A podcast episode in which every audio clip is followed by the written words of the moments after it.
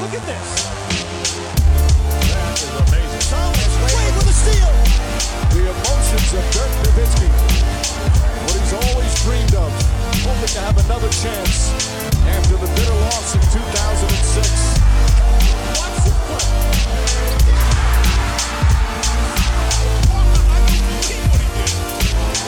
That is amazing. Hallo und willkommen zu Gut Next, dem deutschen Basketball-Podcast im Internet. Mein Name ist André Vogt und ich grüße euch zur neuen Folge unseres kleinen, aber feinen Basketball. Heute mit dem Fragen-Podcast am Freitag. Und das ist nicht irgendein Fragen-Podcast am Freitag, das ist der Fragen-Podcast am Freitag nach der Trade-Deadline in der NBA im Jahr 2024. Von daher natürlich heute da viele Fragen zu dem Thema. Ich sage direkt vorneweg, wenn ihr euch äh, fragt, was ist denn jetzt mit den ganzen kleinen Deals, ne, wo Spieler verschoben wurden oder Geld, die werden ja gar nicht besprochen heute hier. Ja, dafür habe ich äh, gestern ja einen Livestream gemacht. Der war ein bisschen später dran, das habt ihr mitbekommen vielleicht. Ähm, aber der habe ich als Podcast hochgeladen. Das Ganze nennt dann Gut Next Uncut. Da findet ihr den Livestream. Aber das ist eigentlich wie ein Podcast. Da habe ich jetzt auch nicht großartig mit Bildschirm rumgearbeitet oder so, also mit irgendwelchen Screen Grabs oder Screen Shares. Von daher hört euch gerne an, da wird jeder Deal besprochen, egal wie groß oder wie klein er war. Das, was heute besprochen wird hier, das wird aber präsentiert von wem? Natürlich von manscape.com. Der Lawnmower 5.0 ist mein steter Begleiter, auch auf diesen Reisen, wie jetzt gerade nach New York oder dann in äh, drei Wochen äh, nach LA. Warum? Ausgerechnet der Lawnmower 5.0, es gibt ja auch andere Produkte. Na, der Weedbacker 2.0 habe ich auch dabei, keine Frage. Dem Lawnmower komme ich in Nase und Ohren nicht so gut rein. Ähm, aber der Lawnmower ist einfach so die Allzweckwaffe. Ne? Egal, wo die Haare sprießen, wie gesagt, außer jetzt in den kleinsten Öffnungen, da kann man reingehen, einmal rübergehen. Und gerade im Ausland möchte man vielleicht auch was hermachen. Ne? Möchte nicht unbedingt da als behaarter Deutscher, ich weiß nicht, ob das ein Feindbild ist, was Leute hier haben, auftreten. Ähm, und wenn ihr mich jetzt fragen würdet, ja, ey, ich bin ein bisschen erschlagen von der Auswahl mittlerweile, die wir haben bei Manscaped. Was soll ich mir denn holen, um mich auch überzeugen zu lassen, dass ich vielleicht auch noch mehr brauche von den Produkten? Dann würde ich sagen, der Lawnmower 5.0. Es gibt ja verschiedene Pakete, müsst ihr gucken, da gibt es dieses Abo-Modell, das könnt ihr direkt abbestellen. Platinum Package vielleicht. Oder erstmal den Lawnmower alleine. Das kann ich vielleicht am ehesten empfehlen. Denn dann sieht man das Produkt, man kann sich entscheiden. Ne? 30 Tage Geld zurückgarantie ist klar. Free Shipping auch. Klar ist auch, dass in New York draußen relativ laut ist, wie ihr das hört. Äh, von daher checkt es aus mit dem Code NEXT20 NEXXT gibt 20% auf alles. Ja, und rückblickend ähm, auf die Trade Deadline hätte wir das eine oder andere Teamplayer auch gewünscht, dass sie einen Discount-Code gehabt hätten. Tja, das fragen sich natürlich viele jetzt heute. Es wird viel diskutiert, hier auch bei ESPN morgens. Meine Get Up, so diese Morgenshow, die ist momentan natürlich komplett im Zeichen des Super Bowls, ne, der am Sonntag stattfindet. Da wird jetzt nur geballert, geballert, geballert. Beziehungsweise geht es dann auch schon die, um die NFL Draft, weil die ja direkt danach quasi dann hier die Schlagzeilen äh, beherrschen wird. Caleb Williams wird ja jetzt auch an Nummer 1 gezogen von den Bears oder geht er doch an Nummer 2 zu seinem ehemaligen College Coach. Ihr merkt, ich höre das auch viel zu sehr, sonst wüsste ich das alles gar nicht. Aber wir wollen natürlich uns hier um die Trade Deadline kümmern und gestern gab es natürlich dann auch bei ESPN die üblichen Verdächtigen, äh, Stephen A., äh, aber auch ein Brian Windhorst natürlich, äh, Tim Legler, ähm, Kendrick Perkins, haben alle natürlich sich dazu geäußert, was passiert ist oder was eben auch nicht passiert ist. Deswegen, ich fange jetzt an mit den Fragen zu den Trades, die passiert sind und danach ein bisschen dazu, was nicht passiert ist. Fangen wir mit Horst Gärtner. Er sagt, bei ESPN ging die Meinung gestern darüber auseinander, ob die jüngsten Knicks-Trades primär Win-Now-Moves sind, also ne, Trades für diese Saison, was man jetzt gewinnen will, ähm, oder halt für das Sammeln von Assets, also für Spieler, von Spielern, die man zum Beispiel zusammensammelt, um vielleicht dann den größeren Star sich äh, zu holen. Also Assets für einen weiteren All-Star NBA oder All-NBA-Spieler in der Offseason.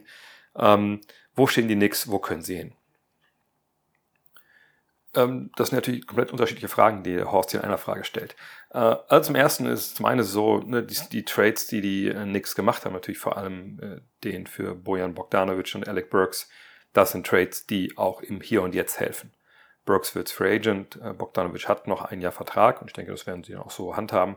Ähm, aber natürlich helfen die jetzt. Jetzt, zu einem Zeitpunkt, wo die Knicks aus dem letzten Loch pfeifen. Ich war gestern Abend bei der Partie gegen Dallas. Da waren im Endeffekt irgendwann nur sieben Leute auf dem Feld. Nee, auf dem Feld direkt, sondern zwei auf der Bank, fünf auf dem Feld für New York. Warum? Also Herr Hartenstein hatte sich ein bisschen an der Achillessehne verletzt. Ich habe ihn danach ganz, ganz kurz nur gesehen. Ich dachte, ich könnte mit ihm vielleicht in der Kabine sprechen, aber dann standen wir vor der Kabine. Ole Frags war auch da und ich und dann lief er vorbei und lief so schnell, er wollte uns irgendwie hier die Faust geben. Wir haben die Hände gar nicht schnell genug aus den Hosen bekommen und schon war er wieder weg. aber es sah zumindest aus, ob er jetzt keine, keinen großen Schaden an Achillessehnen davongetragen hat. Äh, von daher gehe ich mal aus, er jetzt bald wieder spielen kann. Ähm, aber kein Brunson, kein Randall, kein Anunobi. Ähm, wie lange Brunson ausfällt, ist gar nicht bekannt. Äh, die anderen beiden natürlich noch einige Wochen. Aber ich habe das Spiel natürlich auch gesehen gegen ähm, die Lakers. Da war ja irgendwann das Rezept, wir doppeln einfach Brunson und dann gibt er den Ball ab und dann gucken wir mal, was DiVincenzo als zweiter Kreativspieler überhaupt so kann. Gestern hat er gut aufgelegt, äh, gegen die äh, Lakers sah das nicht so gut aus und natürlich, sie brauchen Shotmaking, sie brauchen Shot Creation und da war jetzt Burks, der auch Backup Point Guard spielen kann, da war Bogdanovic als ne, patentierter Scorer, ähm, das waren schon gute Verpflichtungen und eben auch für den Gegenwert, der ihn jetzt nicht wehtut. Klar, Quentin Grimes ist ein Spieler, den kann man auch gerne behalten, aber irgendwas muss man ja auch abgeben für zwei Akteure von so einem Niveau. Ähm, und der Horst schreibt es auch in der Frage, das habe ich eben nicht vorgelesen, weil es in Klammern stand. Sie haben natürlich auch ihre Erstrunden-Picks soweit behalten, die nix. Von daher, ja, war das ein rundum gelungene Trade-Deadline. Aber ob das jetzt Win Now ist oder dass man was zusammenbaut für, für den nächsten großen Trade, das finde ich ist ein sehr konstruiertes Narrativ oder eine sehr konstruierte Frage, ähm, die ich auch, wenn man, das Problem ist, wenn man jetzt schon ein paar Tage wieder hier ist und Talk TV oder Sports Talk TV gesehen hat, dann, dann weiß man ja dann noch mal mehr, als wenn man zu Hause nur so ein bisschen Snippets mitbekommt, wie das hier läuft. Natürlich, die Knicks haben getradet. Da kann man natürlich jetzt drüber reden, was das bedeutet jetzt. Und das würde auch Leute interessieren. Aber natürlich ist viel interessanter, ob dann nicht der Mystery Superstar X dann vielleicht doch nach New York kommt. Das ist dann schon wieder dieses Weiterspinnen in ein Narrativ, dass man einen dann vielleicht auch um die nächsten Wochen und Monate noch mit so ein bisschen äh, ne, Feuer versorgen kann. Ähm, aber erstmal steht jetzt ja nichts an, bis die Saison zu Ende ist. B, welcher Superstar soll denn zu haben sein? Ich kenne momentan keinen Namen. Donovan Mitchell werden jetzt einige sagen, der will doch nach New York, aber der reist gerade mit Cleveland die halbe Liga ab. Der hat noch Vertrag äh, ne, über die nächste Saison hinaus. Also wo, wo, wo ist denn hier der Superstar? Ähm, von daher, beides kann ja auch wahr sein. Wenn du dir Spieler holst, die gut sind, die äh, auch ne, passende Verträge haben, passende Leistungen bringen, dann kannst du dich zum einen jetzt mit den Leistungen gut aufstellen und natürlich äh, vorausblickend, auch gerade mit den Draftpicks, die sie haben, natürlich kannst du mitspielen. Im Konzert der Großen, wenn es dann darum geht, ob das wirklich mal, mal jemand zu haben ist. Aber ob das passiert, keine Ahnung die Knicks können nicht hingehen und sagen, hey Superstar A, du kommst jetzt zu uns und dann äh, sagen alle, oh ja, Gott sei Dank habt ihr gefragt. Nein, äh, von daher die Diskussion darüber, was da jetzt eventuell nächsten Sommer passiert oder übernächsten Sommer oder was, was auch immer, die finden dann schon sehr im spekulativen äh, Raum statt. Ähm, zumal Alec Burks ja auch Free Agent wird. Von daher, wo soll der dann äh, irgendwie da eine Rolle spielen? Von daher, nee, freuen uns auf, dass die Knicks da jetzt gut nachgeladen haben. Wenn die alle fit sind, ist das eine wahnsinnig tiefe Mannschaft. Ich weiß nicht, ob das Tom Thibodeau freut, der spielt ja gerne nur mit fünf, aber äh, am Ende des Tages äh, ist mit den Knicks jetzt echt zu rechnen. Also ich glaube, wenn die jetzt alle am Start sind, wenn sie sich gut einfinden in das Teamgefüge, äh, wenn Jalen Brunson da die, die Fäden entsprechend zieht und alle die Bälle auch bekommen, die sie brauchen, dann ist das was, wo man sagen kann, ja, gegen die Knicks will sicherlich keiner spielen ähm, in den Playoffs.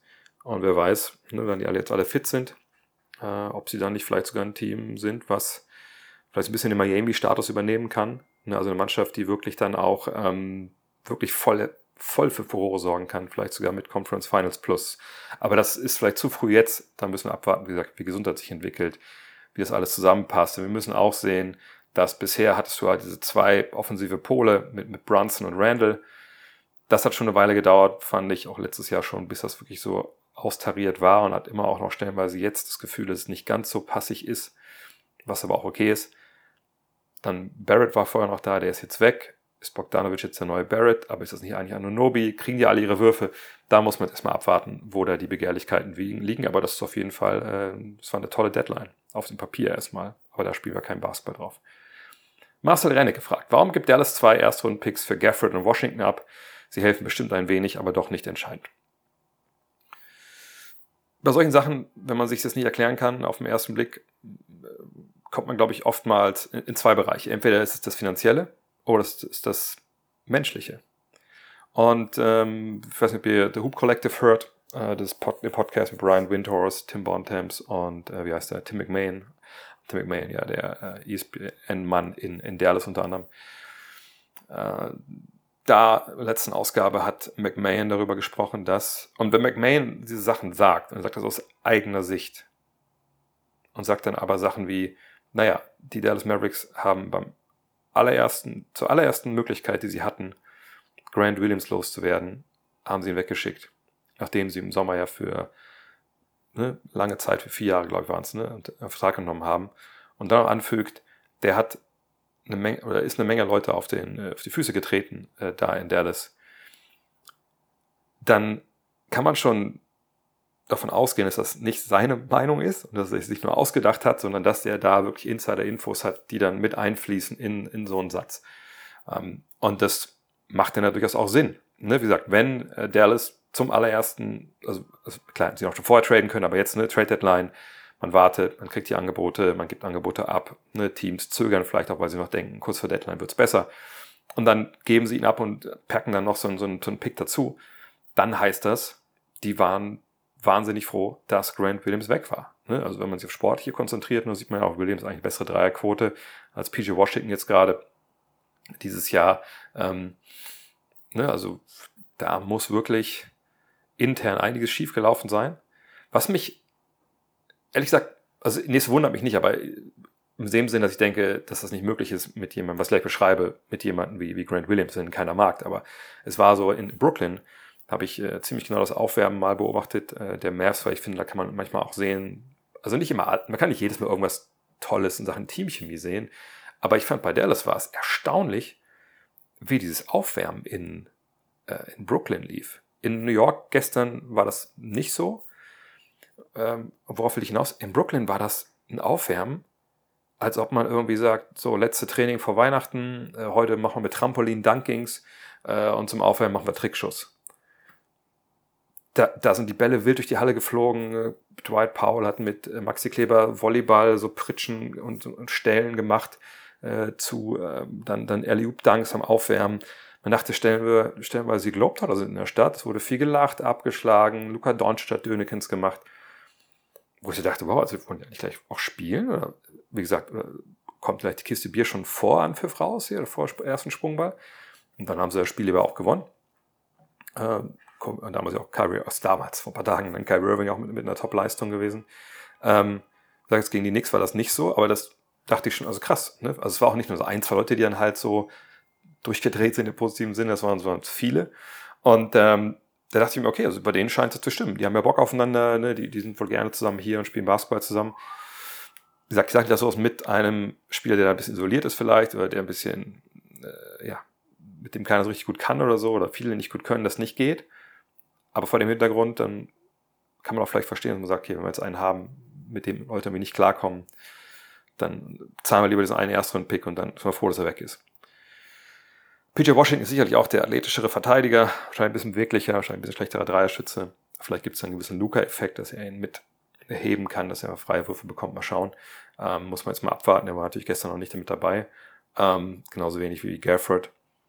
Aber dass man für beide jetzt einen Erstrunden-Pick abgegeben hat, denke, zeigt zum einen, dass die Mavs jetzt also nicht so sehr glauben, dass ihnen Draft-Picks jetzt unglaublich viel helfen äh, zu diesem Zeitpunkt, weil sie wahrscheinlich auch relativ nah dran wähnen, äh, Conference Finals plus X äh, zu erreichen.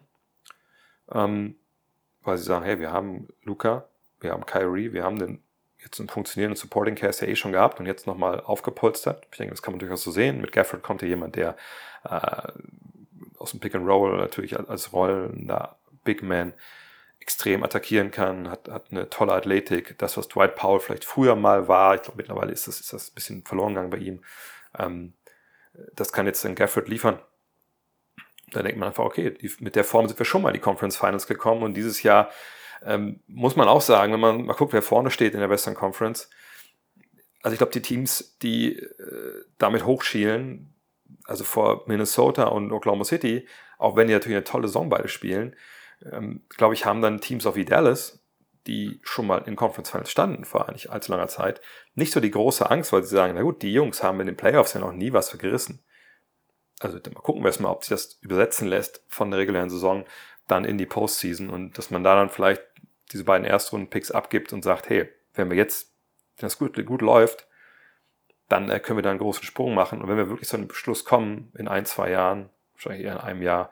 Ähm, das klappt so nicht. Dann können wir immer noch Kyrie Irving traden und im Zweifel kriegen wir dann ersten Picks zurück oder dann stellen wir uns eh wieder anders auf. Äh, Youngster helfen uns gerade nicht weiter. Ich denke, das ist so das, was dahinter steckt. Ob das richtig ist oder falsch, das wird man dann sehen. Spend a whole bank a lot fragt, was macht Philly jetzt mit der Embiid-Situation? In was für eine Richtung gehen sie mit dem Yield-Trade? Werden sie diese Saison abhaken?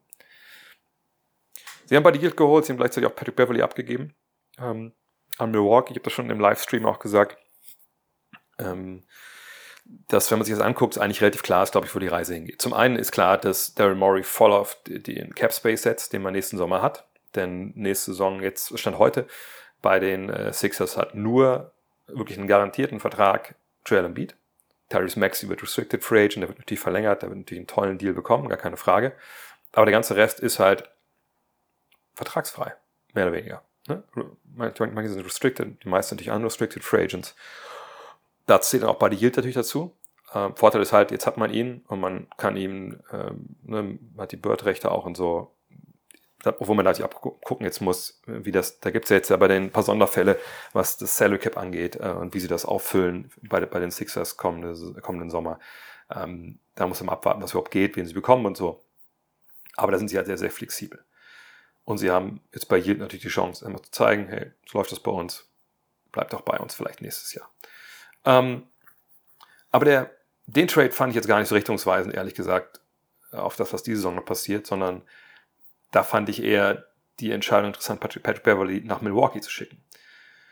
Denn, jetzt mal ganz ehrlich, also wenn in einer Situation, wenn du denkst, du könntest ja vielleicht auch auf Milwaukee treffen, äh, in den Playoffs, in Conference Finals oder so, dann würdest du ja eigentlich nicht einen Spieler dahin schicken, den die vielleicht auch äh, wollen und von dem die denken, der hilft denen, außer du bist der Meinung, der macht da alles kaputt. Jetzt kann man natürlich über Patrick Beverly äh, vortrefflich streiten, wie, wie effektiv und, und, wie gut er eigentlich ist.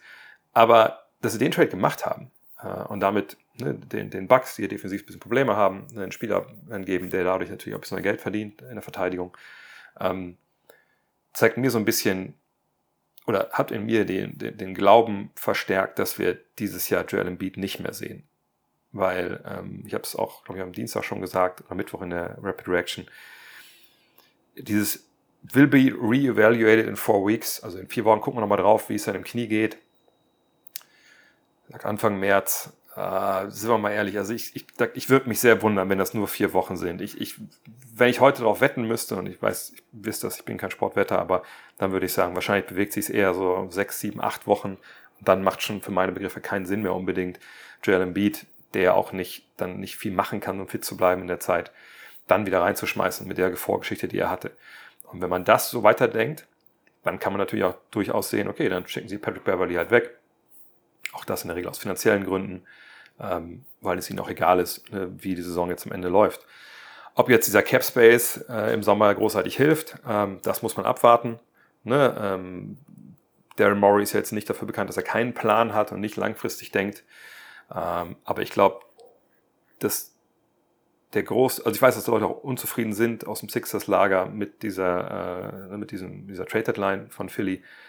Aber ich würde ganz klar darauf zeigen wollen, Joel Embiids Situation, Joel Embiids Knie hat vor allem bestimmt, wie diese äh, Trade Deadline gelaufen ist. Da bin ich mir 100% sicher. Ich glaube, wenn er sich nicht wehgetan hätte, wenn er nicht, wenn nicht äh, Jonathan Kuminga ins Knie fällt, dann sehen wir vielleicht eine andere äh, Trade Deadline der Sixers, als wir es jetzt getan haben.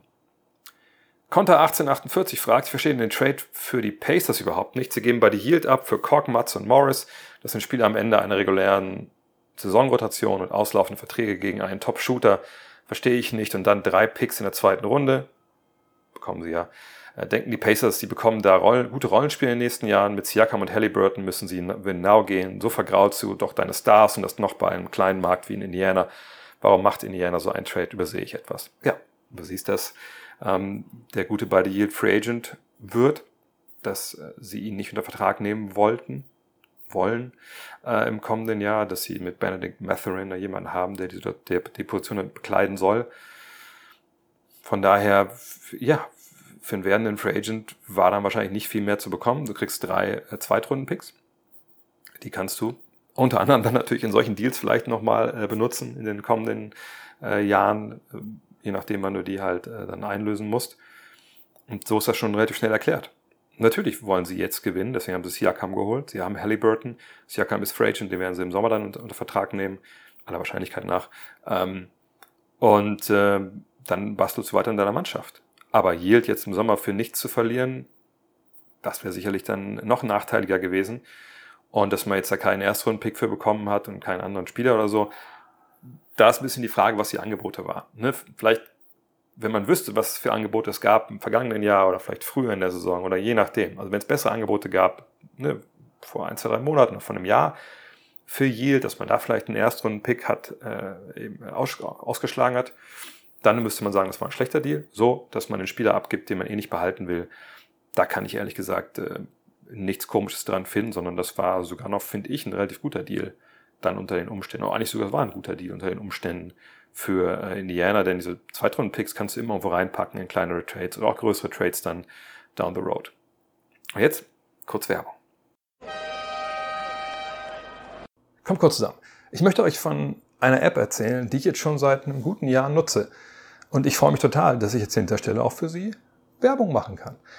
Die App nennt sich oder heißt Yasio.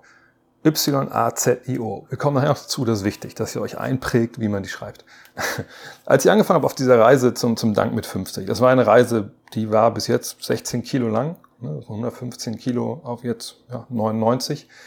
Da habe ich zum Anfang geguckt, okay, ich muss irgendwie ein Verständnis entwickeln für das, was ich da esse. Also nicht, was ist das eigentlich? Nudeln, Kartoffeln, das habe ich schon mit den Augen auch unterscheiden können, aber ich musste irgendwie ein Verständnis entwickeln, okay, wie teuer ist das kalorientechnisch? Also wie viele Kalorien haben denn 150 Gramm Spaghetti oder 150 Gramm Salzkartoffeln? Wie viel Proteine sind denn hier in der Hähnchenbrust drin?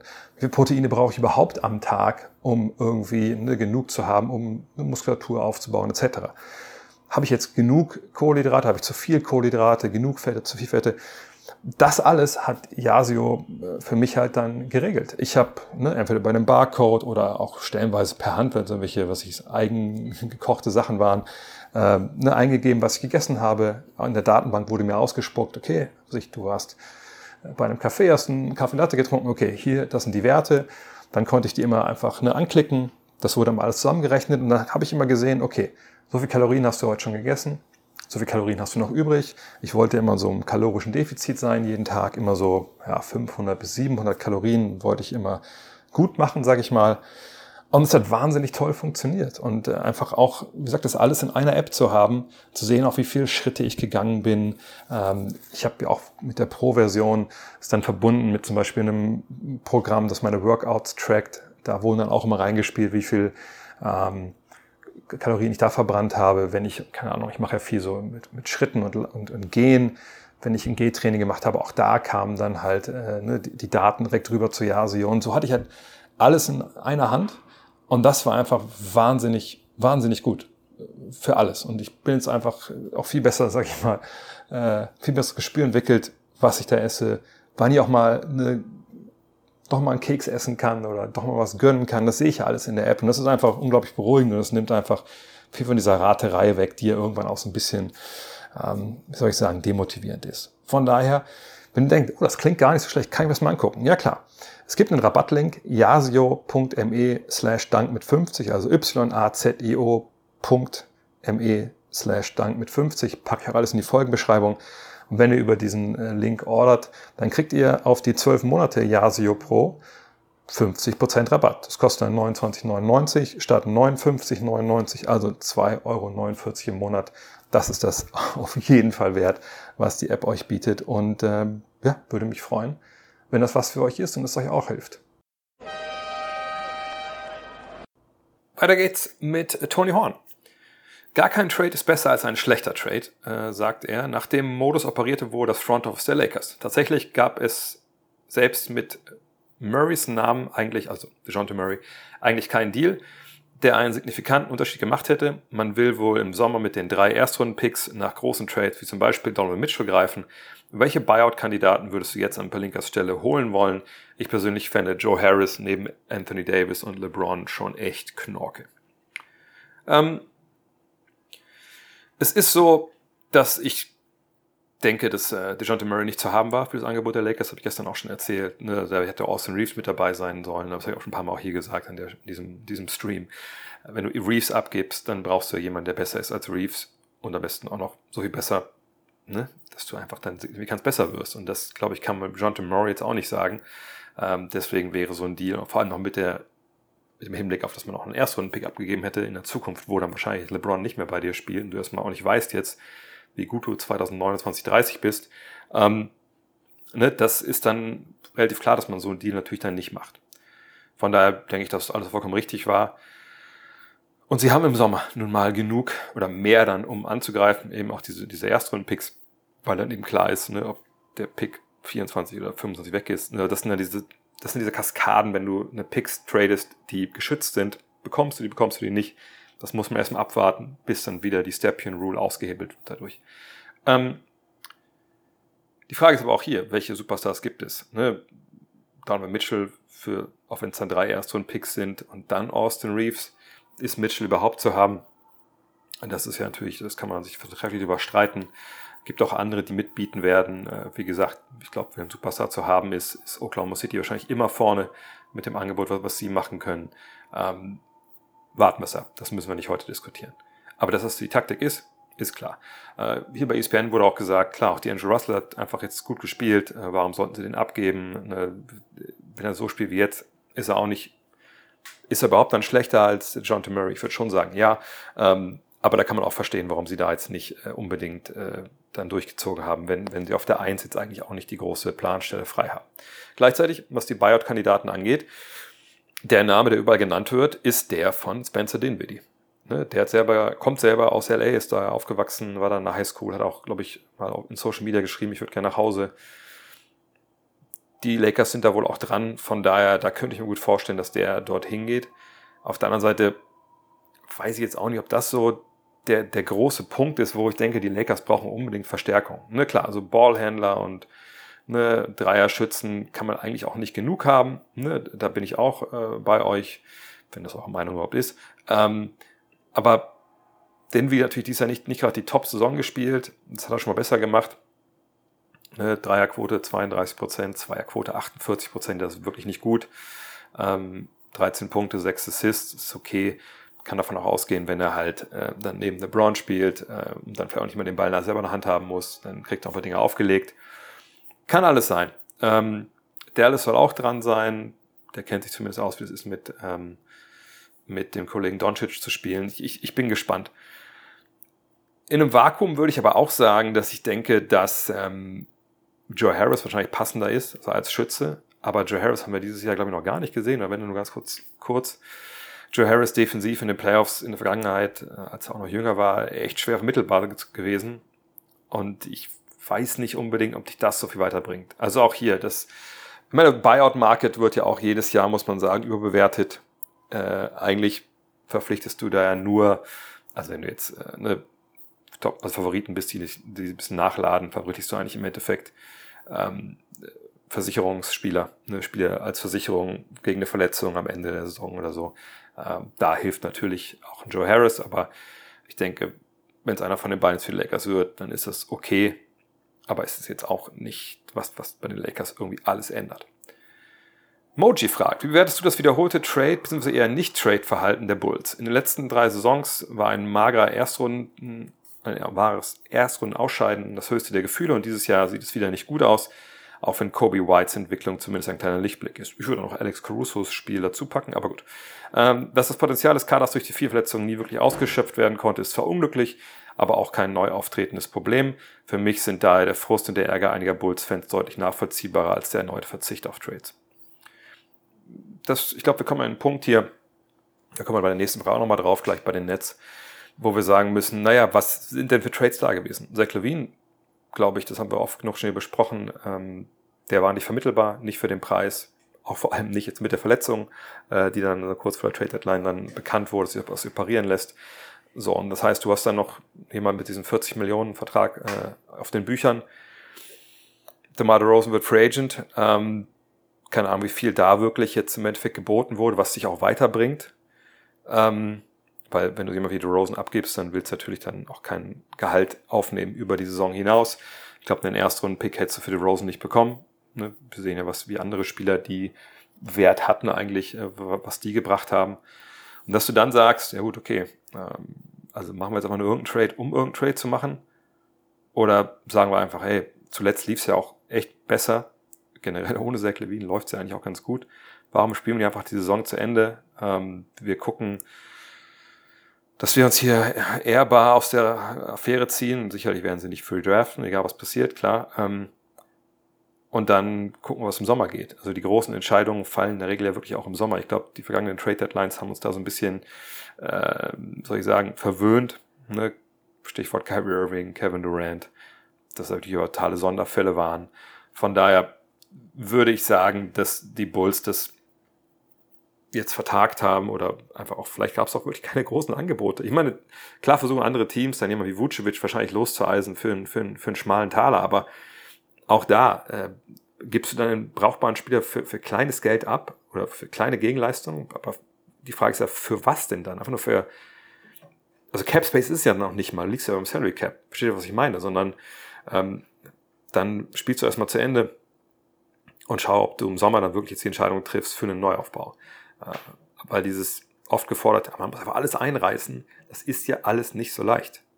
Ne, du musst ja auch im neuen CBA ja auch das Geld eigentlich ausgeben, was du hast, ne, bis zum Salary Cap Floor. Also ich verstehe, dass das äh, ne, für Fans oft unverständlich ist, aber in dem Fall, wenn es keine auch nur ansprechenden Deals gibt, dann mach lieber keinen Deal. Denn die Mannschaft so funktioniert ja sogar halbwegs.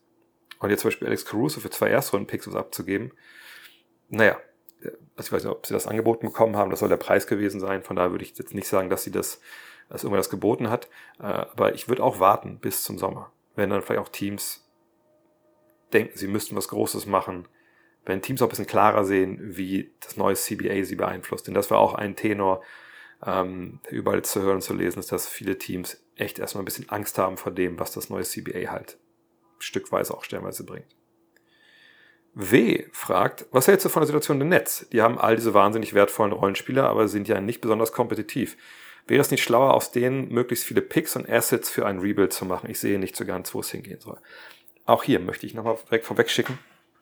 Natürlich, wenn jemand sagt, ich gebe dir für Ben Simmons drei Erstrunden-Picks und für, ähm, äh, wie haben wir noch, den ich vergessen, Michael Bridges kriegst du sogar vier.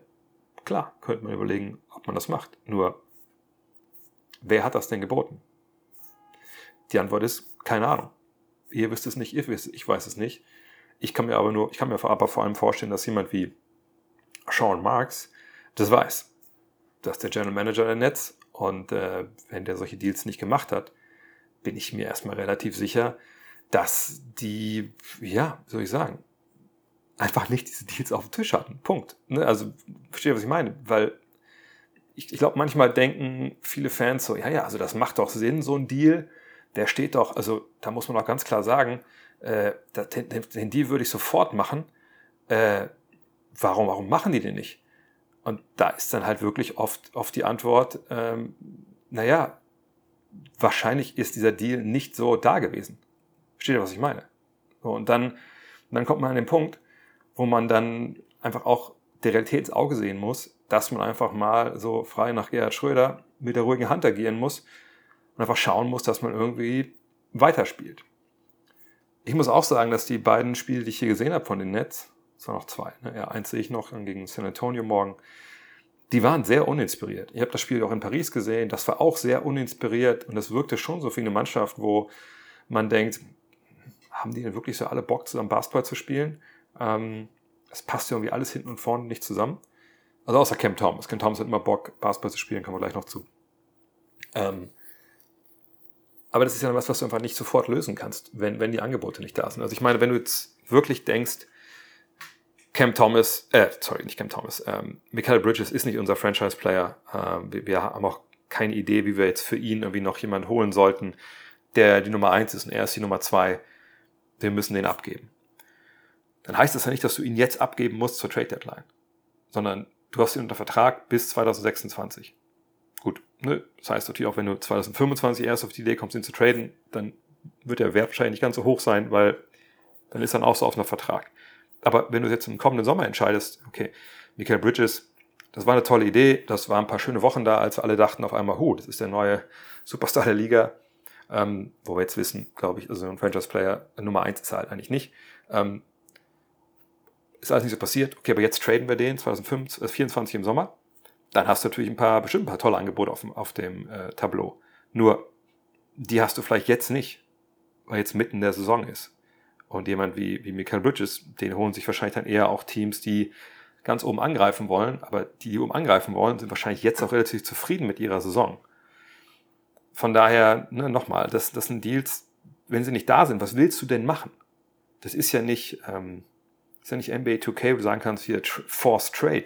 So, ne, wir warten jetzt einfach mal ab, was passiert. Und von den wahnsinnig guten Rollenspielen, die sie da haben, ich weiß nicht, ob Ben Simmons dazu zählt, nehmen wir einfach mal dazu. Der hat noch nächstes Jahr auch Vertrag. Cam Johnson bis 2027 Vertrag, Bridges wie gesagt bis 26, Dorian Finney-Smith bis 25 und hat auch eine Spieleroption aufs Jahr drauf. Dennis Schröder vielleicht noch zu, hat nächstes Jahr auch noch Vertrag. Nick Claxton wird Free Agent, klar, und dann sind wir bei den Rookie-Verträgen, äh, die sind natürlich etwas länger gebunden. Cam Thomas ist nächstes Jahr unter Vertrag noch, Daron Sharp nächstes Jahr noch. Ähm, ne, von daher, was, wo war jetzt da die Not? Nur weil man jetzt eventuell noch den Rest Februar, den März und den halben April wahrscheinlich jetzt nicht die Bude in Brand steckt mit der eigenen Leistung, da muss man jetzt nicht in blinden Aktionismus verfallen. Und was ich auch zu bedenken geben würde, es gab natürlich Trade-Gerüchte um fucking den halben Kader.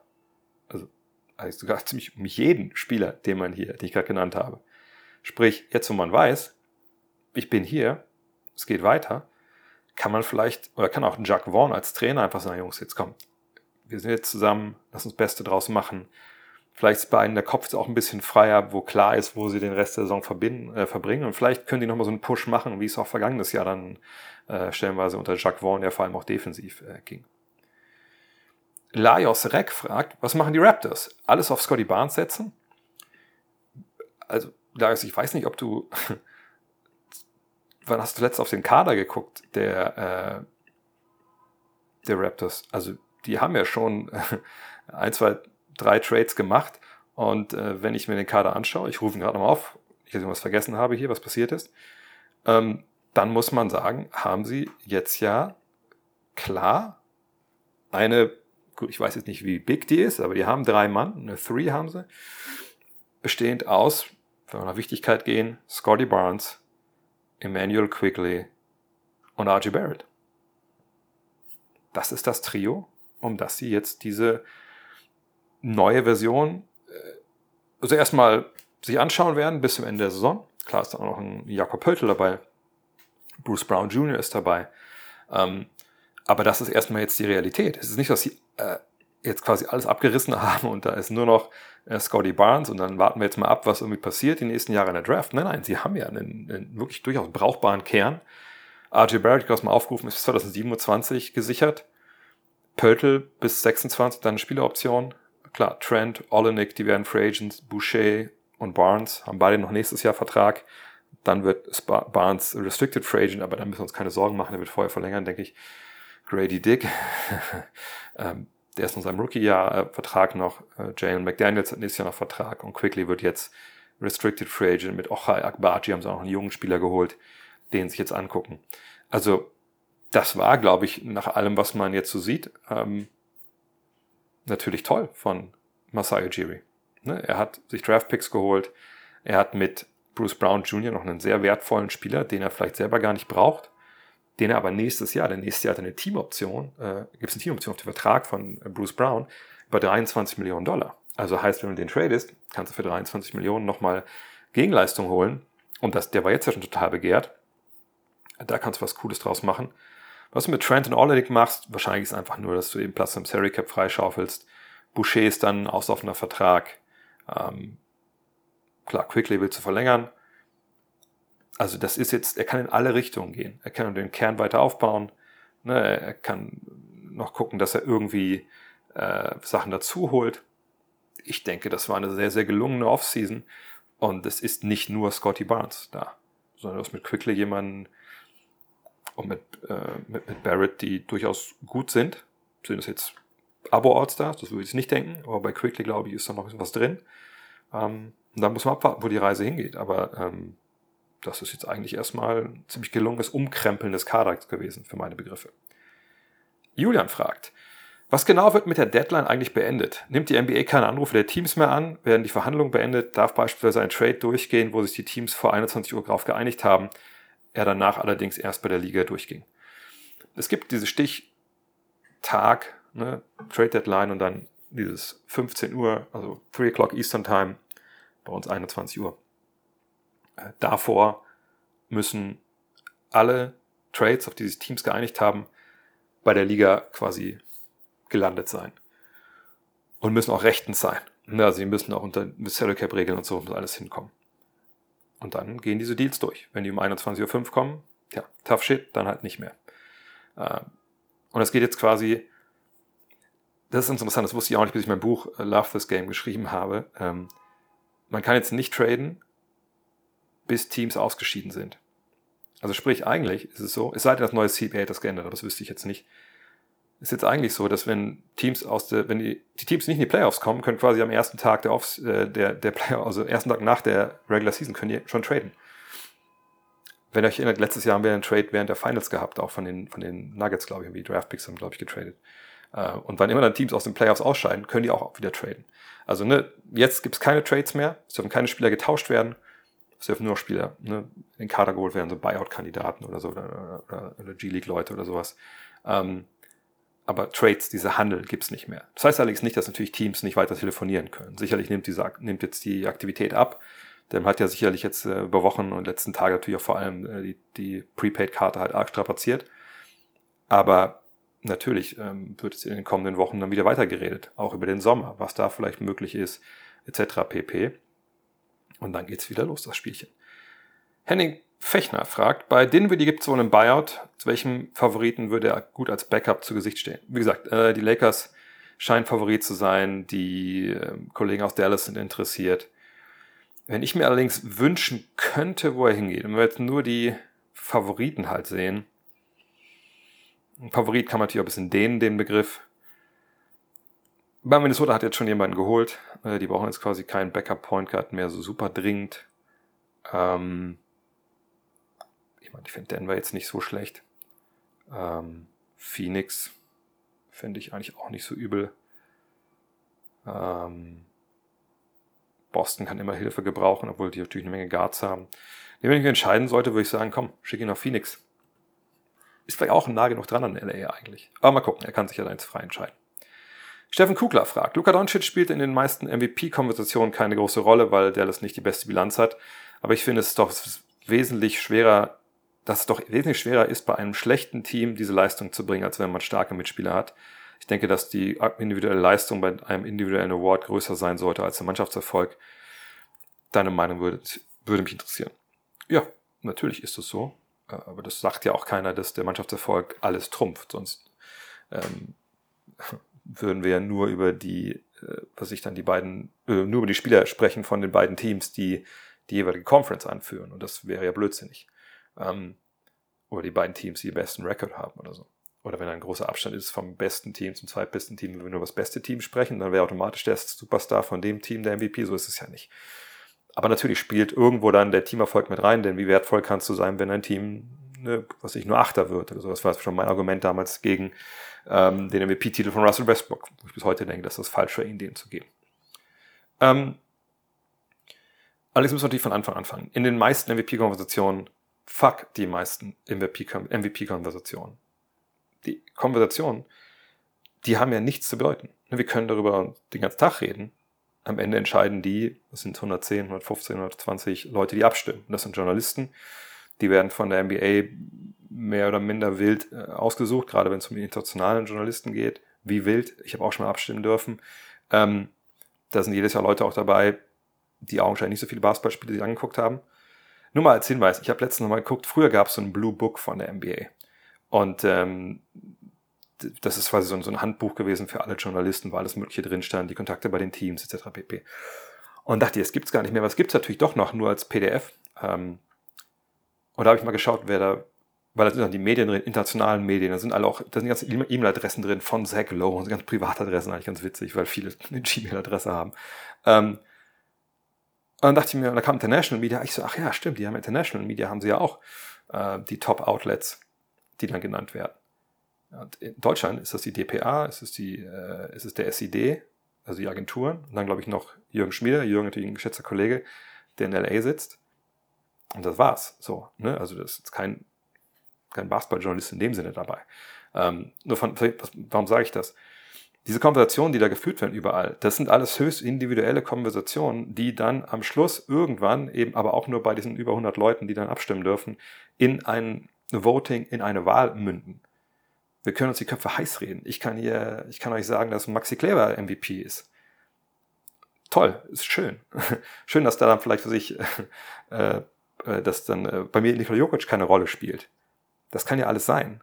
Aber das heißt ja noch lange nicht, dass das irgendwie den, den Zwischenstand vom Rennen abbildet. Wenn ihr euch MVP-Ladder anschaut, die ist da früher, oder gibt es auch immer noch, ne? dass ich nicht weiß, zeigt euch, wie wenig das mich interessiert. MVP-Ladder, jetzt ist der vorne, jetzt ist der vorne. Das ist alles nur für Klicks, habe ich schon ein paar Mal auch an der Stelle gesagt. Von daher, schmeißt die Konversation weg, das ist alles nicht real. Das sind natürlich reale Konversationen, aber die beeinflussen nicht diesen, die, diese, diese Wahl.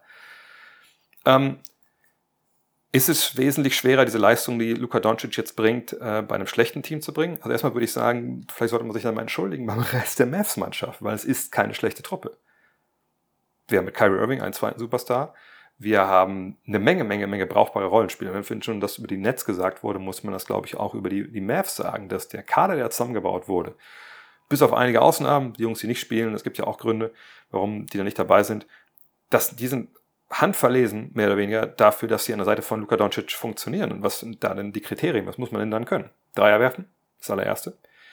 Wenn es um geht, das Big Man zum Kopf abrollen, oder clever, was auch jetzt viele, äh, glaube ich, äh, nochmal verstärkt äh, auf ihrem, äh, sag ich mal, auf ihrem Tableau hatten sicherlich äh, aus Short Rolls weiterpassen den Ball ähm, als Big Man nach dem, nach dem Abrollen. Das muss man können, um dieses System Luka Doncic zu spielen. Ähm, machen die anderen jetzt alle 30 Punkte? Na, natürlich nicht. Aber wir haben da genug Leute, die, die Dreier schießen können, die, die, die den Break laufen können, ähm, die abrollen können das ist schon vollkommen gut. Da ist natürlich kein, der so gut ist wie Michael Porter Jr. zum Beispiel. Aber ähm, am Ende des Tages hast du mit Tim Hardaway Jr., sagt mit Irving, Jungs, die auch selber mal einen Ball im Korb werfen können. Du hast ein paar junge Spieler mit, ähm, mit Hardy und, und, äh, und fuck, wie heißt er? Der Australier, hab ich doof. Ach, mal, ich habe schon wieder zu wenig Wasser getrunken heute. Josh Green. Ähm, die machen ja alle ihr Ding. Und wenn wir uns mal angucken, wie das Scoring verteilt, ich glaube raus, also 34,6 für Doncic, glaube ich, führt doch gerade die Liga an, ne? Irving 25,2, Hardaway macht 18, Derek Jones, der eigentlich jetzt nicht unbedingt auffällig ist, dass einer den eigenen Wurf kreieren kann, macht 10. Dann hast du Lively mit 9, Exum mit 9, Green mit 9, gut, Williams ist weg mit 8, Jaden Hardy 8. Ne? Das sind ja alles Leute, also da fehlt ja nicht viel, dann hast du auch mal 5, 6 Mann, die in Double Figures hat scoren. So, klar, ich weiß, die waren noch immer, nicht immer alle mit dabei, ein paar waren verletzt so, alles richtig. Aber das, das passt schon. Ähm, ne, die haben die, äh, die, haben die zweitmeisten Dreier, die zehn beste Dreierquote. Das sind jetzt keine Jungs, die nicht wissen, wo der Korb hängt, die dann neben ihm spielen. Der Grund, warum er diese Zahlen auflegt, ist, dass er den Ball wahnsinnig viel in der Hand hat. Ne? Also das muss man auch, einfach auch nicht vergessen.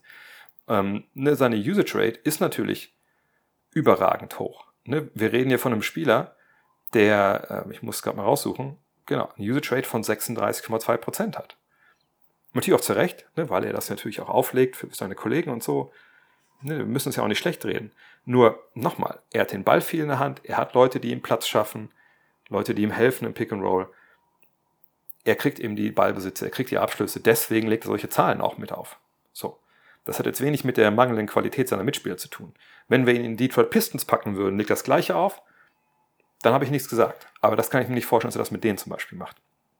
Weil er keiner werfen kann. Von daher, er gehört natürlich in die erweiterte Konversation mit rein. Aber, und das sage ich ja immer, wenn es um diese, diese Diskussion halt geht, wer gehört denn noch in die, in die Konversation, bla bla bla bla. Wenn wir sehen, wie ein SGA spielt, wie ein äh, Jokic spielt, wie ein Antetokounmpo spielt, wie ein Embiid gespielt hat, das jetzt rausgefallen ist, seine Verletzung. Dann müssen wir sagen, die sind natürlich auch auf einem wahnwitzig hohen Niveau. Und gerade im, äh, ich glaube, bei allen dreien, die ich gerade genannt habe, müssen wir sagen, sind alle auch defensiv auf einem höheren Niveau. und stellenweise auch klar auf einem höheren Niveau. Ich meine, ich habe das jetzt beispielsweise die Knicks gestern wieder, da fand ich es wieder sehr eklatant, dass dann Doncic wirklich sich aber auch krasse Auszeit nimmt, was auch okay ist. Er hat selber ja gesagt, er ist ganz froh, wenn Kyrie Irving mitspielt, weil dann kann er vorne ein bisschen Kraft sparen. Er hat jetzt nicht gesagt, dass er die hinten investieren kann, aber ich denke, das geht dann Hand in Hand.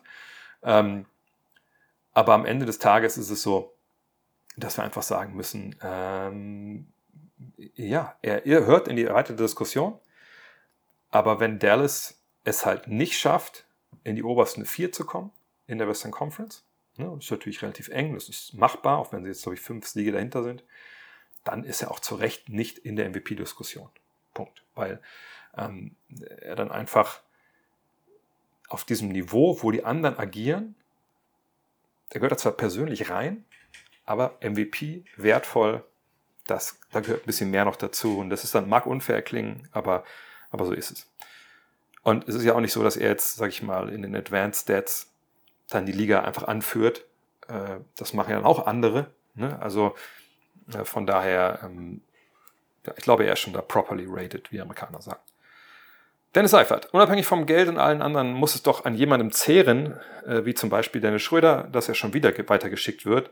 Klar, die sind alle Millionäre, aber so null Konstanz im Job und man wird allmählich zum Wandervogel der Liga, ist es doch nicht schön. Was denkst du zu diesem mentalen Aspekt in diesem Sport, Stichwort psychische Gesundheit? Das ist natürlich nicht schön. Also Profisport an sich ähm, äh, ist natürlich was, was mit solchen Sachen einhergeht oft. In Amerika ist noch was anderes natürlich als in, in Europa. In Europa äh, Transfers, ne, dann äh, Fußball und so, da haben wir es ja öfter als im Basketball. Ähm, das kennen wir alle auch. Ähm, aber in den USA eben mit diesem, diesem Dennis seinen Fall, ich stehe auf und ich erfahre, ich bin getradet, da hängt natürlich viel mehr dran, äh, als man so allgemein jetzt, wir so Fantasy Manager halt denken, weil ne, auch in seinem Fall Familie, Kinder, Lebensmittelpunkt. Natürlich, das ist dann erstmal ein tierischer Einschnitt und man fragt sich manchmal, okay, wie gelingt das diesen Jungs dann überhaupt, ähm, sind ja oft auch sehr junge Menschen natürlich noch, dann einfach am nächsten Tag zu funktionieren und dann halt Basketball zu spielen. Oder man äh, fragt sich auch, hey, wenn über Wochen und Monate, das war bei Dennis jetzt glaube ich nicht so unbedingt der Fall, aber über Wochen und Monate in Gerüchten bist und dich deine Frau vielleicht fragt, ich habe das schon wieder bei ESPN gesehen, äh, gehen wir zu den Lakers oder gehen wir sonst wo, gehen wir in Oklahoma City? Ne, und du weißt, ja, Baby, ich weiß es auch nicht. Mein Agent hat mir gesagt, da die reden, aber ich weiß es wirklich nicht. Das ist natürlich eine Instabilität, die an dir zehrt. Und das darf man rund um die Trade Deadline, das meinte ich ja für den Netz auch, darf man nicht vergessen. Ähm, auf der anderen Seite ist es natürlich schon so, wenn da wie bei Dennis 12, 13 Millionen im Vertrag stehen, fragt euch selber, wenn ich euch sage in eurem Job, so, wir haben jetzt hier den Job, machst den gleichen Job weiter, kriegst aber 12, 13 Millionen, aber kann gut sein, dass wir dich morgen anrufen und du musst, ähm, meine Stadt hier eigentlich ganz schön ist, äh, du musst nach Wolfsburg, äh, um da zu arbeiten. Würdest du das für 12, 13 Millionen machen, ja oder nein? Da würden wir wahrscheinlich alle Ja sagen, auch wenn die Familie mit müsste, etc. Ähm, für mich wäre es wahrscheinlich dann eher Braunschweig, wo ich sagen würde, da für kein Geld der Welt. ne, kleiner Scherz. Hab nichts gegen Braunschweig. Ähm, jedenfalls, das ist natürlich was höchst individuelles. Ne? Ähm, man kann sich natürlich trotzdem auch immer ein schönes Leben machen, aber wird immer ausgerissen. Wie, was jetzt mit Dennis Schröder an sich macht, weiß ich nicht. Keine Ahnung. Ich kann mir vorstellen, dass er nicht ganz glücklich ist darüber. Wenn ihr euch an den Podcast vergangenen Sommer erinnert, nicht an die Stelle, die irgendwie jeder gehört haben will, aber die wenigsten gehört haben, ähm, sondern das, was er zum Beispiel gesagt hat über seinen Wechsel nach Toronto, dass Masai Ujiri gesagt hat, hey, wir wollen hier ein neues Team aufbauen. So ein African-Team hat das ja auch dann äh, Dennis genannt. Du bist unser Point Guard. Er kannte den Trainer schon aus Oklahoma City-Zeiten. Er, er hat ja damit mit viel, viel Vorfreude drüber gesprochen. Mhm. Und wenn man dann jetzt sieht, was daraus geworden ist, da würde ich mir denken wollen, dass er wahrscheinlich damit nicht ganz zufrieden war. Auf der anderen Seite gab es ja auch schon den Trade für Emmanuel Quickly, keine Ahnung, wie er damit umgegangen ist. Ähm, aber äh, am Ende des Tages ist es so, dass er jetzt hier ist. Ich bin auch gerade in New York. Ähm, und da denke ich dann auch, also ich würde sagen, eigentlich startet. Auf der anderen Seite ist natürlich bei Brooklyn, wie Finn schon mal erwähnt, nicht so wirklich klar. Ne? Also Ben Simmons ist mal drin im, im Kader, mal nicht. Ne? Ähm, er sagt, hey, ich bin Point Guard, ich muss Point Guard spielen. Ähm, Jetzt ist Dinwiddie nicht mehr da. Jetzt kann man natürlich sagen, jetzt kann er auch starten, wie auch ne, zuletzt gegen die Cavs. da wurde mit 23 eingeseicht, dass das sein Fehler war. Ich sage nur, ne, da muss man jetzt mal gucken. Startet dann äh, Simmons mit Schröder. Ne? Also ich bin gespannt. Ist, ich finde auch nach wie vor, dass Simmons und Claxton zusammen eigentlich wenig Sinn machen mit zwei Non-Shootern auf dem Feld, aber äh, das ist eine Sache, die haben wir auch in der Preview gehabt. Äh, da muss man jetzt mal abwarten.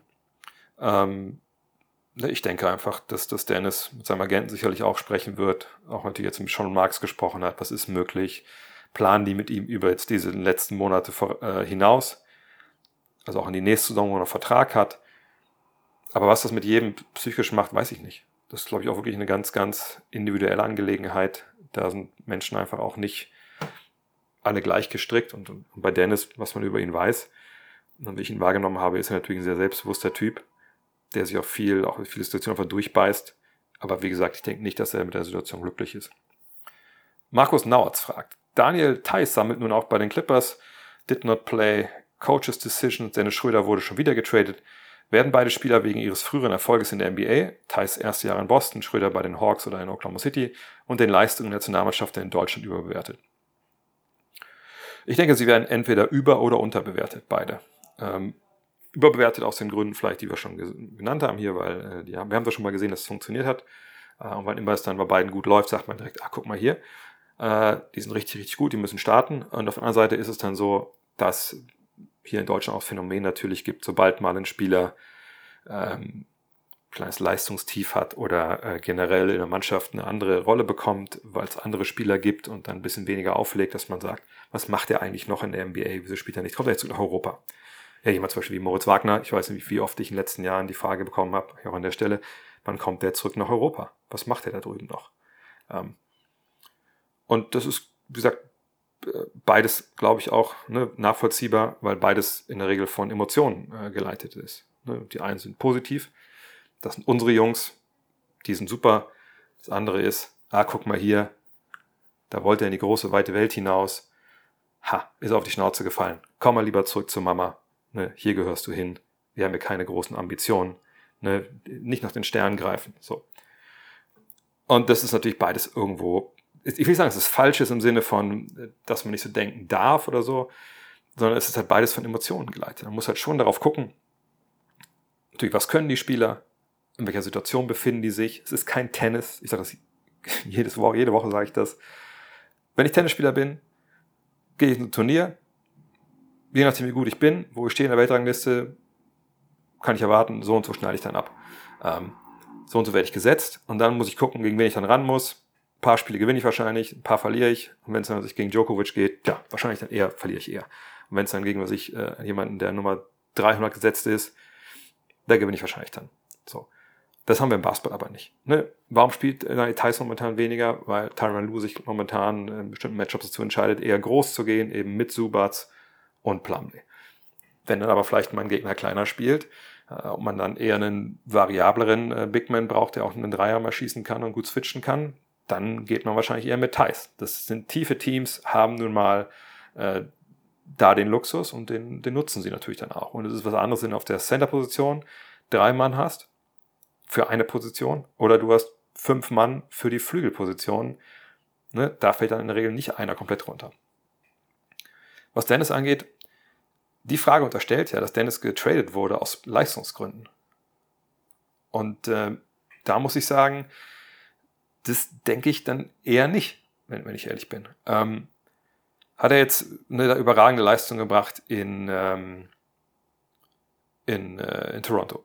Nö, würde ich nicht sagen. Also, ne, das würde wahrscheinlich auch selber sagen, dass, dass er natürlich zwar nicht 20 und 10 aufgelegt und war dabei jeden Zweifel haben, sonst hätten sie nicht getradet. Aber es ist natürlich schon so, ähm, dass man, wenn man auf die Zahlen jetzt bei ihm schaut, auch diese rücken wir kurz raus, dann hat er dieses Jahr 14 Punkte, 6 Assists, 3 Rebounds, ne, Dreier, 35 Prozent. Das ist nicht Career High, aber, aber nah dran. Also ist 3% weniger als ein Career High von vor äh, vier Jahren, aber ne, zwei, quasi zweitbeste Quote aller Zeiten für ihn. Von der Dreierlinie, ne, ähm, Zweierquote 50,1%, das ist, äh, das ist die beste, 2029 was besser, aber ähm, zweitbeste seiner Karriere. Also das läuft schon alles gut bei ihm. Das hat er schon gut gemacht. Aber ähm, der Grund, warum er halt gehen musste oder gegangen wurde, es war ja ein Trade, er ist ja nicht um selber gegangen, äh, war einfach im Endeffekt, dass äh, Toronto da jetzt Variabilität wollte. Ne? Wie gesagt, der Vertrag von ihm läuft noch ein Jahr. Hat ihn abgegeben ne, für unter anderem halt Dinwiddie, der direkt rausgekauft wurde aus dem Vertrag. Und es ging jetzt darum, dass sie Geld sparen wollten in Toronto für die nächste Offseason, um da maximal variabel zu sein. Hätten sie das gemacht, wenn Dennis Schröder All-Star geworden wäre? Wahrscheinlich eher nicht, aber dann traden sie vielleicht auch nicht für Emmanuel Quickly, sondern das ist bei der NBA immer mit eingebaut, dass es auch ums Finanzielle geht. Ähm, und von daher, man kann jetzt sagen, dass die Leistungen sind schuld, dass die beiden nicht spielen oder getradet wurden. Ja, aber das würde klar außer Acht lassen, dass, was sie bisher geleistet haben und was wir da sehen. Von daher, man sollte sich am besten von Emotionen lösen, was es angeht, wenn man es wirklich bewerten möchte, genau hingucken und dann sagen, ja, das sind beides gute Rollenspieler, beides Jungs, die wahrscheinlich von der Bank kommen sollten, auch im Notfall mal starten können, keine Frage, die beiden auch Teams helfen können, die Meister werden wollen. Bei den Nets wird das wahrscheinlich eh nicht passieren. Thais muss jetzt bereit sein, wenn es wieder dann, wenn seine Nummer wieder aufgerufen wird. Ähm, das ist ehrlich gesagt jetzt auch, da gibt es sicherlich viel schlechtere Situationen für die beiden. Herr Trusewitsch fragt, sind die Lakers gegen Denver zwei Minuten Verschluss noch einen Gleichstand bei 104 zu 104 hatten, lese ich Kommentare, dass den Lakers die richtige Einstellung fehlt, um solche Situationen konstant für sich zu entscheiden. Ich kann da gerade in dieser Situation irgendwie nicht mitgehen, denn immerhin liefert LeBron James sein Alter sensationell ab. Davis ist für seine Verhältnisse eher weniger verletzt als in anderen Saisons. Reeves hat sich auf seinem Niveau gefunden und Russell ist halt wie er ist. Jokic und Murray zu stoppen fällt keiner Mannschaft leicht. Ich sehe da jetzt eher ein Problem im Kader. Diese Geschichte ist ja lang als in der Einstellung. Wie siehst du das? Mhm.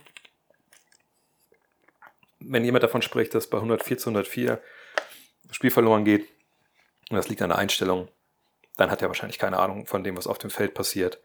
Ähm, also würde er vielleicht eher darauf zeigen, was da schiefgelaufen ist am Ende. Da gab es ja diesen Stilversuch von, von Austin Reeves, wo er einfach clever sein wollte, äh, ne, ein bisschen von der Blindside, also ne, quasi von hinten sich ranpirscht an, ähm, an Jokic und der findet dann halt, wer war es, Michael Porter Jr., glaube ich, in der Ecke für einen Dreier. Tja, gegambelt, verloren. Schade. Ähm, aber dass man jetzt sagen könnte, und so interpretiere ich, interpretiere ich hier die, diesen Begriff äh, Einstellung. Aber Mentalität war der Begriff, ne? Ähm, nee, doch Einstellung. Mentalität, das war ja bei Dortmund. Ähm, dass man jetzt sagt, äh, die, die fressen nicht genug Parkett. Also, das ist Blödsinn. Da muss man nicht drüber reden. Und ich kann das immer wieder wiederholen. Ähm, guckt nicht in die Kommentarspalten. Dann ist euer Leben sicherlich um einiges besser. Ähm, auch in dem Fall hier. Buta fragt, wieso ist die Vorstellung von einem Trey Young und Victor Wembanyama Team so geil?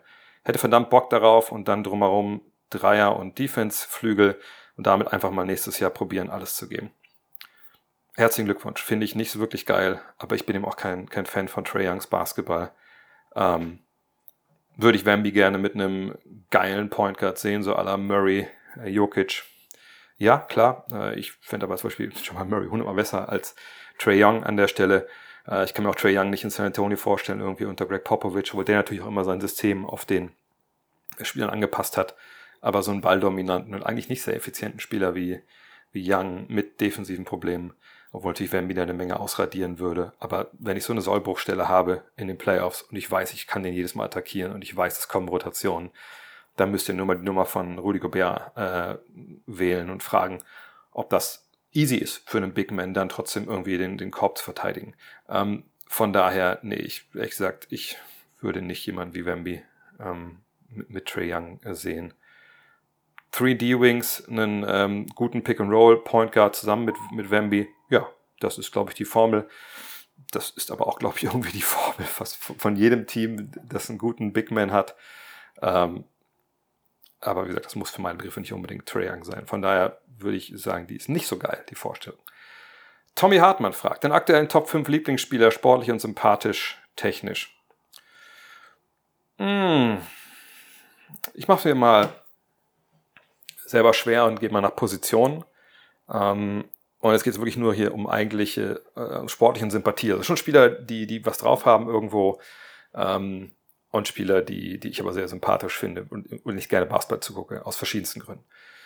Ähm, klar man jetzt sagen können, komm on, äh, fünf Spieler, was ich, äh, Jokic, äh, ja, äh, Jokic, Janis, äh, was ich, äh, LeBron, Luca und, äh, und Curry. Aber das, ja, das, nee, das wäre billig und wäre auch falsch, ehrlich gesagt. Also für mich jetzt, weil es mich jetzt ja an Sympathie und sportliche, wie soll ich sagen, sportliches Gusto geht. Also ich mache mal nach Point, nach Position. Point Guard für mich Halliburton, weil ich einfach alles an dem geil finde, wie er spielt, wie er die Kollegen mit einbezieht. Ich finde den Wurf geil, dass er eben auch so, so, so eine crazy Schleuder hat äh, und nichts da aus dem äh, Lehrbuch feingeschliffen durch Personal Coaching oder so im jungen Jahren. Das finde ich, macht ihn sehr sympathisch in meinen Augen. Shooting Guard sage ich zuletzt. Dann, Small Forward habe ich dann schon Luca. Obwohl ich auch, jetzt wo ich ihn zweimal wieder gesehen habe, und ich habe ihn ja auch auf ähm, Okinawa gesehen auch in Manila, es fuckt in echt genauso ab, wie es am Fernseher abfuckt, wenn man ihn die ganze Zeit nur meckern sieht und dann selbst Situationen, man denkt, okay, Alter, das, also, also jetzt bei aller Liebe, das, also dass du jetzt, also das kann eventuell ein Foul gewesen sein, aber dass du direkt beim ersten Mal so abgehst, Junge, das muss doch nicht sein aber das wird alles getrumpft eben dann von diesen unmöglichen Sachen, die er macht. Gestern diesen Pass dann aus dem Pick and Roll äh, zu Paul war es, glaube ich. Ähm, diese Stepback-Dreier, die mittlerweile ja einfach so, früher fand ich, sahen die noch irgendwie gezwungener aus. Mittlerweile sind die viel flüssiger in meinen Augen. Ich weiß gar nicht, wie ich das beschreiben soll. Ähm, obwohl ich jetzt auch fand, in beiden Spielen ist er relativ wenig in den Post gegangen. Ich frage mich, ob das dieses, ob das ein bisschen konservieren ist, der, der, der, der, der Beine oder so. Aber Luca an sich einfach durch die Unmöglichkeit, äh, ja.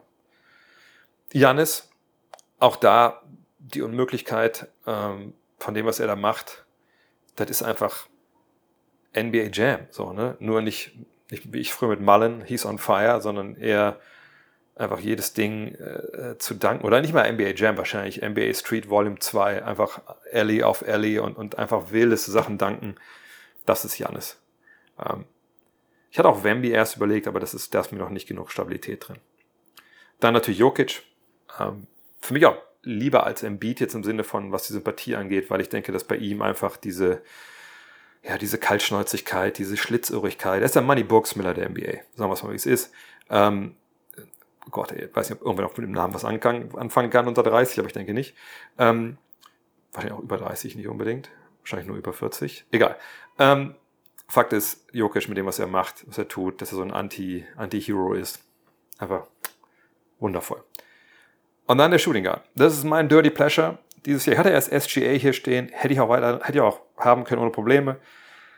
Aber ich konnte mich irgendwie nicht selber belügen. Ich wollte auch ein Spiel gucken können nachher, wenn ich mich in meinem äh, Lawnmower 5.0 rasiere, bevor ich zu Billy Joel gehe. Cam Thomas. Cam Thomas ich saß mit, mit Nico Backspin da in Paris äh, beim Spiel ne, der Nets gegen die Cavs und er meinte so, ah ja, aber pff, das jetzt ein geiles Spiel? Ich meine Donald Mitchell und so und ich so, ey, Cam Thomas. Guck nur auf den Mann, guck nur auf Cam Thomas. Und dann ging es halt los. Ne? Und ähm, was ich immer so überragend finde bei Cam Thomas ist halt, Cam Thomas, der, der geht dann einfach, also ich glaube, Uwe Seeler hätte gesagt, wenn wir schon bei alten Namen sind, das ist ein Straßenbasketballer. Ne? Äh, der spielt nur noch Instinkt. Ich glaube nicht, dass, wenn du dem sagst, pass mal auf, äh, ich habe hier mal, äh, ich habe mal ausgedruckt, was so hier äh, Stats-Revolution im Basketball, was das bedeutet. Lest dir das mal durch von äh, Mori et al. Ähm, die haben da einige gute Arbeiten gemacht, wie wertvoll Mitteldistanzwürfe sind. Würde wahrscheinlich daraus Papierflieger machen, einfach so aus dem Fenster werfen bei sich zu Hause, der würde da nicht einmal reingucken, weil er sagt, was, was Wissenschaft, Ball muss Korb, ich mach. So, das ist sein Spiel und das finde ich einfach grandios. Ich, also ich, ich glaube, das würde mich verrückt machen, mit dem zusammenzuspielen. Oder auch nicht. Vielleicht würde ich es dann auch geil finden. Aber ich finde, dass so einer einen Platz hat in der NBA, und dass er dann auch so gut funktioniert, dass dann so ein Team wie die Nets einfach auch nicht, die können auch nicht sagen, okay, dann, dann spielt er halt gar nicht. Wo das auch immer drin ist, dass er dann DNP bekommt. Das ganze Konzept Camp Thomas finde ich einfach überragend, dass wir das heutzutage in der NBA haben und deswegen kriegt er hier meine Stimme. Äh, dann, Stefan Martin fragt, wie geht's dir eigentlich? Ich finde es mega nice, was du machst. Ich höre alles an. Dankeschön. Rapid Reaction, Fragen Freitag, Dienstag live. Ich liebe es. Dankeschön. Aber chill mal bei deinen Trips und genieße die Zeit dort und mach was mit den Leuten, würde mich freuen. Ja, ist schwer. Ich kann jetzt nicht wirklich diesen Trip hier hundertprozentig genießen. Ähm, gleich fragt der Nico noch nach einer Sache, die ich gestern doch genossen habe. Ähm, sagen, gleich gehe ich ja zu einem Konzert. Ähm, nee, ich muss halt hier schon natürlich die Inhalte machen. Jetzt gestern war mir selber schon peinlich, dass ich mich da mit der Zeit vertan habe und dann dauert es auch noch länger bei, dem, äh, bei diesem Climb, ähm, dass der Stream nicht anfing, als die, die Trade Deadline noch lief.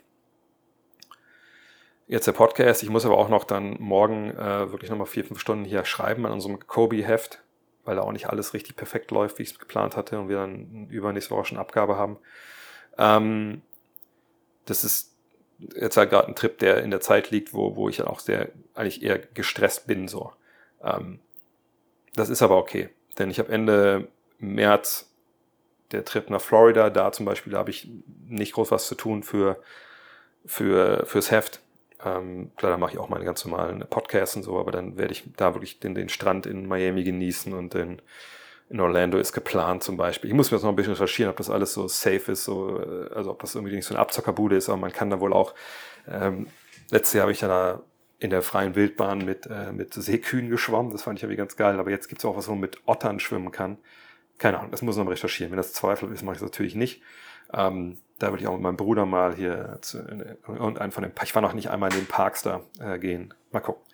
Ähm, sprich, also es gibt bei mir natürlich immer Phasen, wo es stressiger ist und dann Phasen, wo es nicht so stressig ist. Jetzt würde ich sagen, ist schon stressig, ist auch eine Sache auch hier passiert.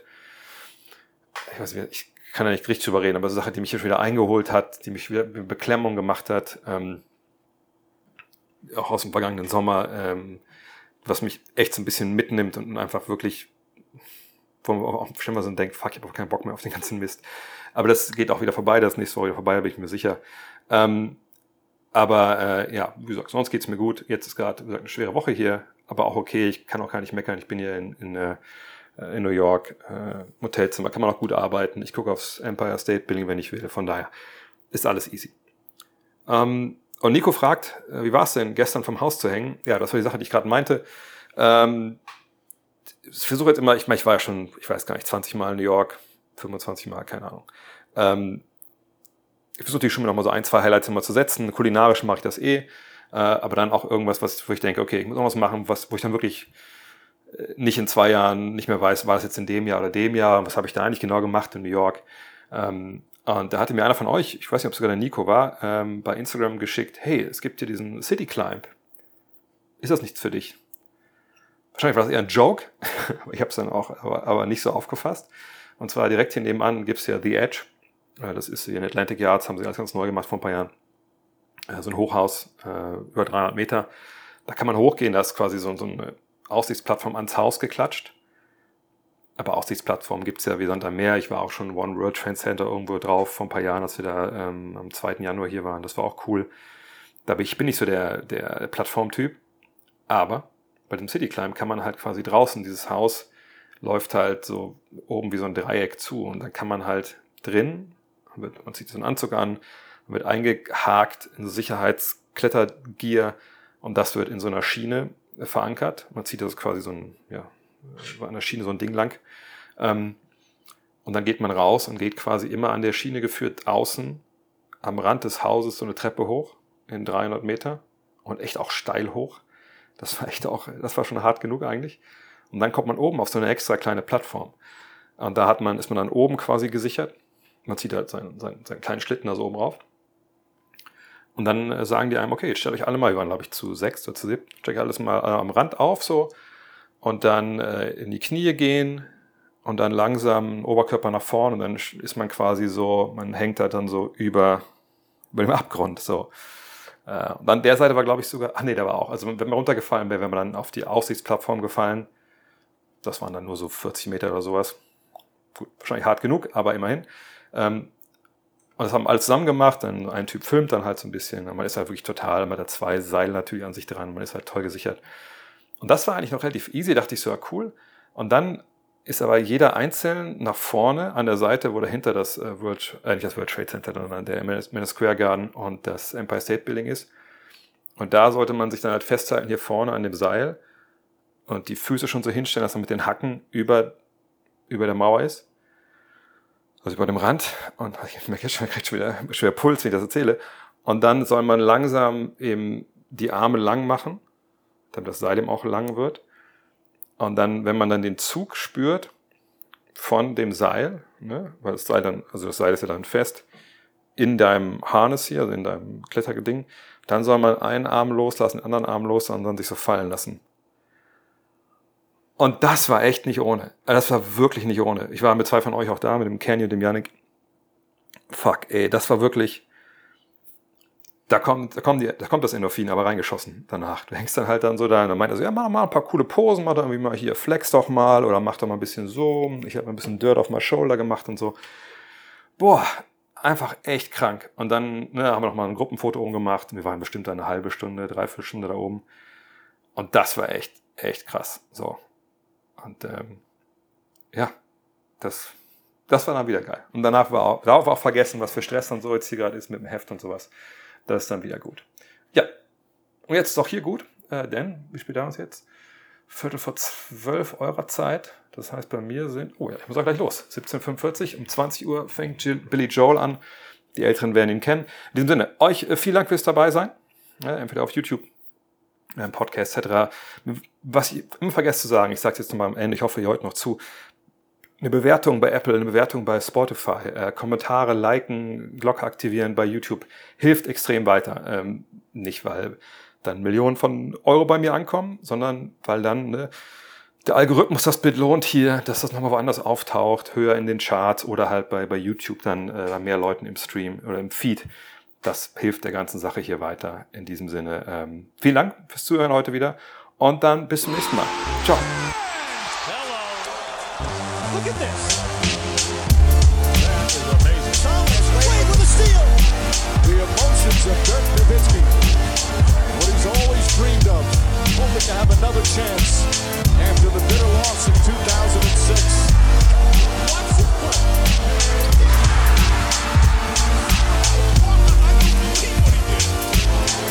That is amazing.